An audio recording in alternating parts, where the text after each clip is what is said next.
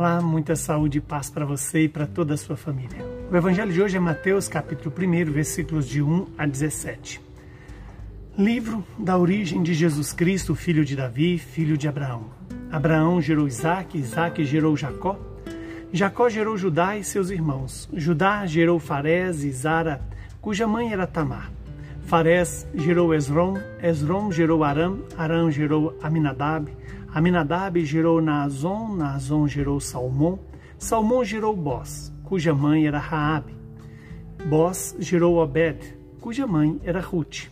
Obed gerou Jessé, Jessé gerou Davi. Davi gerou Salomão, daquela que tinha sido a mulher de Urias. Salomão gerou Roboão, Roboão gerou Abias, Abias gerou Asa, Asa e Asa gerou Josafá. Josafá gerou Jorão, Jorão gerou Osias, Osias gerou Jotão, Jotão gerou Acás, Acás gerou Ezequias. Ezequias gerou Manassés, Manassés gerou Amon, Amon gerou Josias, Josias gerou Jeconias e os seus irmãos no tempo do exílio da Babilônia. Depois do exílio da, na Babilônia, Jeconias gerou Salatiel, Salatiel gerou Zorobabel, Zorobabel gerou Abiúde, Abiúde gerou Eliaquim, Eliaquim gerou Azó, Azó gerou Sadoc, Sadoc gerou Aquim, Aquim gerou Eliúde, Eliúde gerou Eleazar, Eleazar gerou Matã, Matã gerou Jacó, Jacó gerou José, o esposo de Maria, da qual nasceu Jesus, que é chamado o Cristo. Assim, as gerações desde Abraão até Davi são 14, de Davi até o exílio na Babilônia, 14, e do exílio na Babilônia até Cristo, 14 palavra da nossa salvação. Glória a vós, Senhor. Que esta palavra se realize em nossas vidas. E qual é o grande ensinamento desta palavra que traz para nós tantas, tantos nomes e ao mesmo tempo nos revela a importância da genealogia? Aqui tem algo fundamental. A Bíblia nos coloca diante de toda uma progressividade da das gerações de Abraão até Jesus.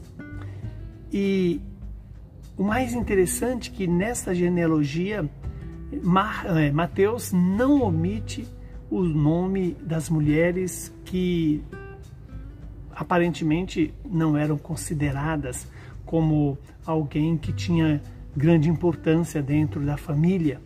E, no entanto, faz questão de colocar é, figuras de estrangeiras e figuras de prostituta.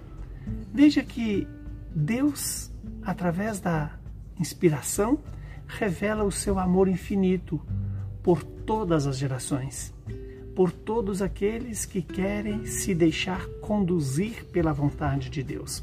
Ao olharmos a genealogia de Jesus, nós vamos observar ali a presença de pessoas virtuosas e pessoas não virtuosas, mais ou menos como é a nossa família.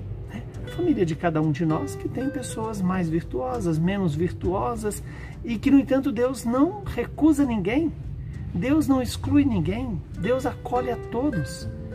Que Deus nos dê essa graça de acolhendo esta palavra, lembremos-nos que também nós fazemos parte desta genealogia de Cristo mas não da genealogia precedente, mas da genealogia consequente da vida de Jesus.